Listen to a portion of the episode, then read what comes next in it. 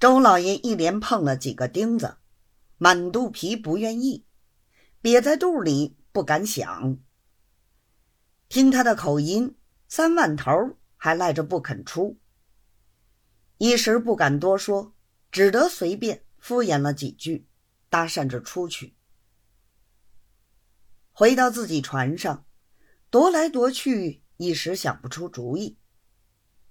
想了半天，忽然想到。建德县庄某人，统领同他还说得来，只好请他来打个圆场，或者有个挽回，到底捞他两个。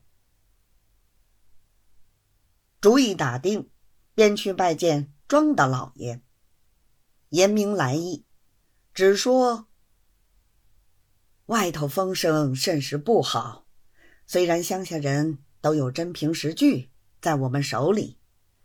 到底闹出来总不好看。魏竹刚是著名的无赖，送他两个，堵堵他的嘴，我们省听多少闲话。庄大老爷听了，心想：上回乡下人的事情，虽然我替统领竭力的做了下来，然而对得住上司，毕竟对不住百姓。早晚总有一个反复，倒不如等他们出两个钱，我也免得后患。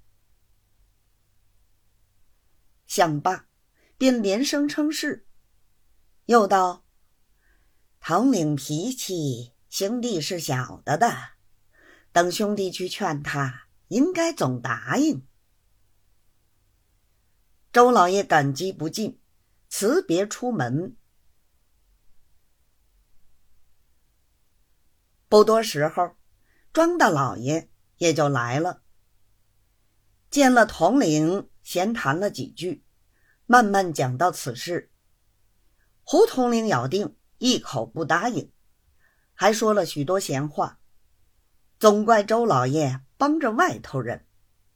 又说：“兄弟这趟差事是苦差事，瞒不过主公的。”周某人总想多开销兄弟两个，他才高兴。